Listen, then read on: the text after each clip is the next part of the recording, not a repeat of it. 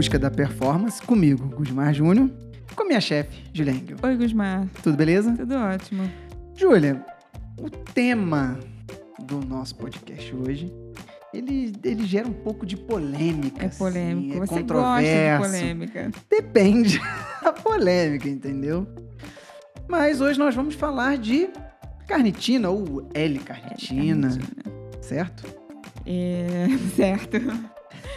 Certo o que, que é polêmico, né? Tô respirando aqui pra polêmica, né? É, é polêmico porque quem, quem defende que não defende, né, de uma forma... é, Calma, não, não fala ainda. Então, peraí. hum, Antes de mais nada, Júlia, o que é? Pra que serve? Ela queima gordura, ela acelera o metabolismo, ela é essa propaganda que faz ou não é nada disso, ou tudo depende. Vamos lá.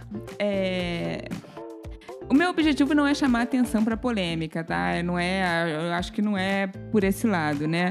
É, pelo contrário, eu quero mostrar, é, dizer todos os lados dela e dizer quando sim, quando não, porque sim, porque não. Né? Eu acho que tem umas pessoas no Instagram e tal que tem muitas certezas, né, Gusmar? De umas coisas óbvias, de uma coisa Só doutor.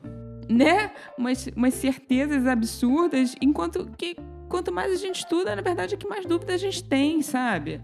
A gente, eu tô o dia inteiro estudando e cada hora você tem mais dúvida. Mas e essa via? E aquela via? Mas e no inibe tal? E, não- e as pessoas vêm com uma- umas verdades absolutas que não é por aí, né? Exato. Acho que cabe a gente mostrar isso aqui. Mas vamos lá, você quer saber? Exato. Responde a minha pergunta, então. Tomei um esporro aqui. É... Dei uma de chefe agora. A L-carnitina, ela é uma amina, né, formada por dois aminoácidos. E é, a, a proposta dela seria é, essa perda de gordura que você falou, né? Uhum. Melhora de desempenho, Exato. né? Por que, que ela atuaria como isso? Como ne- nesse sentido, né? A, a L-carnitina, ela atua é, fazendo com que o ácido graxo entre dentro da, mitro- da da mitocôndria. Você precisa que... é, vamos lá, tentando explicar. Você me disse se você, eu estou explicando direito. Você mobiliza, você está fazendo atividade, você mobiliza gordura, né, para usar, para ser usada como fonte de energia. E aí você vai quebrar essa gordura e esse ácido graxo que vem da gordura, ele precisa entrar dentro da mitocôndria para gerar ATP. Uhum. Para que ele entre dentro da mitocôndria, você precisa dessa coisinha chamada carnitina. Carnitina. Ele não entra sem ela. Você Entendi. precisa dela ali. Então, é, não é uma mentira você dizer que é, você precisa dela para essa queima de gordura e que ela te gera um, um desempenho aeróbio, porque é, é esse substrato da gordura que vai te manter ali aerobi, aerobiamente, né? Não- Você não vai depender exclusivamente do carboidrato, você depende do carboidrato e da gordura. Então, não é uma mentira dizer que ela tem essa função. Agora, quem defende que ela não serve para nada tem o seu ponto de vista, que não está errado, né? É, que- que- quem diz que você tomar carnitina é jogar dinheiro no lixo tem o seu ponto de vista. E vamos explicar por quê, né? Uhum. É, por que, que, que, que ela não serve para nada? Ou que não, não justifica? Porque a gente tem a, nossa própria produção dessa, dessa carnitina. Óbvio, se o meu corpo precisa disso, meu corpo produz. É, até porque se não produzisse, a gente só ia conseguir queimar usando a carnitina. Você acabou de explicar, Né? não é? E a gente produz endogenamente, é, dependente, é, dependendo de ferro, vitamina C e vitamina B6, principalmente. Então, assim, é óbvio que não adianta a gente calcular uma dieta também pensando só nos macros. A gente sempre precisa pensar nesses micros, porque é, faltando ferro aí, faltando uma B6, faltando uma vitamina C, você não vai ter, é, você não vai Essa ter essa produção. produção. Então, isso, mas tudo bem, isso um papo pra uma outra uma aula. outra aula. É, então, a gente produz, a gente ingere e a gente reabsorve. O nosso rim é capaz de fazer essa reabsorção. Então, não, não necessariamente é, você produz e elimina. Você vai eliminar e você acaba reabsorvendo grande parte. Então, a gente tem um controle muito grande disso. Então, é legal é, essa afirmação de que é, você não necessariamente precisa suplementar, porque é, não, na verdade, não é quanto mais carnitina você tiver, você vai acelerar esse processo. Não, isso não, não é por aí. Eu concordo com Acho que essa pode ser a chave, né? É, não é quanto mais, mais. Então, assim, você tem a sua produção, você tem a reabsorção, você tem tudo. Então, não necessariamente você tem que suplementar. Beleza. E você falou, Júlia, é, que a gente ingere. Se a gente Uhum. ingere, tá vindo de alguma outra fonte, não é isso? perfeito. De onde? Onde que a gente consegue encontrar na, naquilo que você chama de alimento de Deus? Comida de Deus. Comida de Deus. É, principalmente carne, a carne Uhum. vermelha é o número um. É, mais ave também, peixe também, laticínios e ovos um pouco menos, mas também. E aí é uma, uma- já entra uma primeira observação minha que é tomar cuidado com quem. Se a fonte principal é essa, você vai tomar cuidado com quem, Gusmar? Com aqueles que não ingerem carnes com os vegetarianos, veganos. Sem treta, tá? Porque outro dia já vieram falar comigo aí que eu, que eu ia me dar muito bem sendo vegano, mas isso é um papo para outro podcast.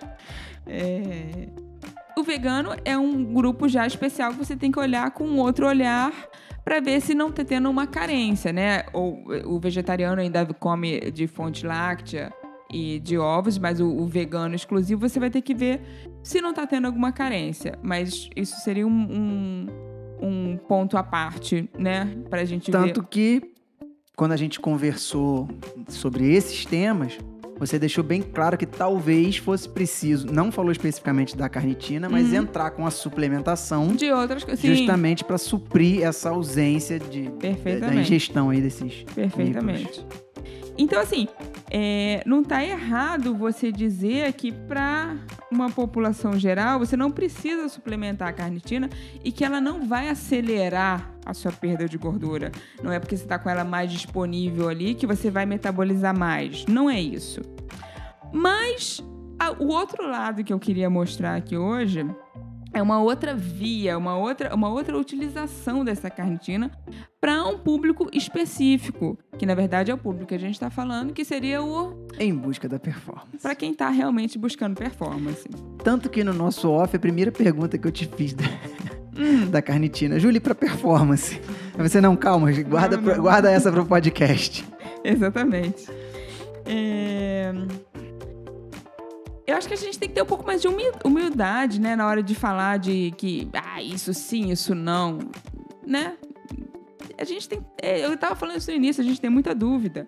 É, a carnitina foi descoberta em 1905 e até hoje a gente estuda ela, sabe? É, de- é, estuda essas outras funções básicas, é, que não são esse básico que a gente está olhando, é, essa via toda que eu falei no início, né? É, vamos lá, vou tentar explicar de uma forma simples. Você me diz se tá ok. Beleza. É, Você é o filtro aqui da parada. quando você está metabolizando essa gordura, né? Quando você está queimando, usando essa via e, e oxidando essa gordura ou jogando isso para dentro da mitocôndria, você tem como o produto disso um- uma entende como uma molécula chamada acetil-CoA. Eu tô falando esse nome porque o excesso disso, o excesso dessa produção que acaba tendo quando você está queimando muita gordura, ele inibe outras vias que são importantes para quem está buscando performance. Ele inibe a glicólise, que seria a sua utilização do carboidrato. Eu já falei aqui várias vezes, você usa gordura e carboidrato como fonte de energia. Quando você começa a ter demais esse acetil aí no meio, você inibe essa utilização, essa via do, do, do carboidrato. E aí, isso, essa inibição, ela pode acabar gerando.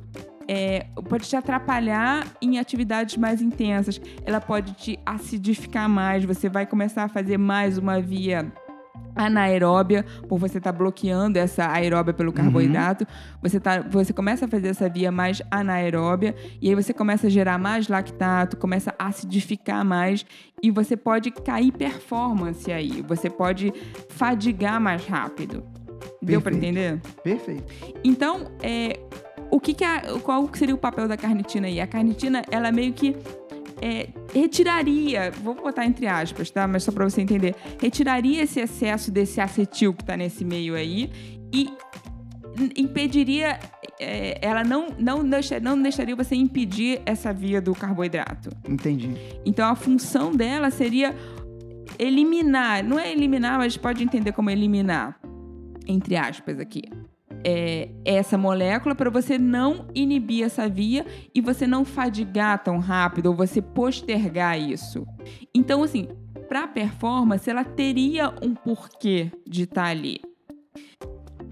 É óbvio que o que eu tô falando aqui é uma via bioquímica, não necessariamente isso na prática, o quanto disso. São coisas que, como eu falei no início, a gente ainda tem muita dúvida sobre isso.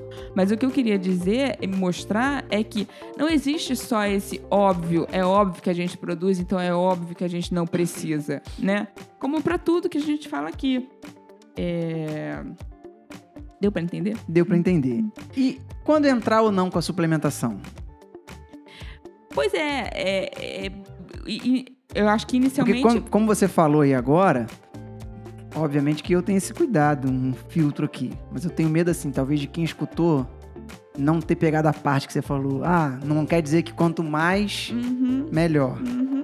Aí o, o, cara esquece essa parte que você falou lá e início, vai direto, vai direto pra essa, essa explicação toda que você deu. Ah, então eu vou colocar L-carnitina pra caramba pra não fadigar.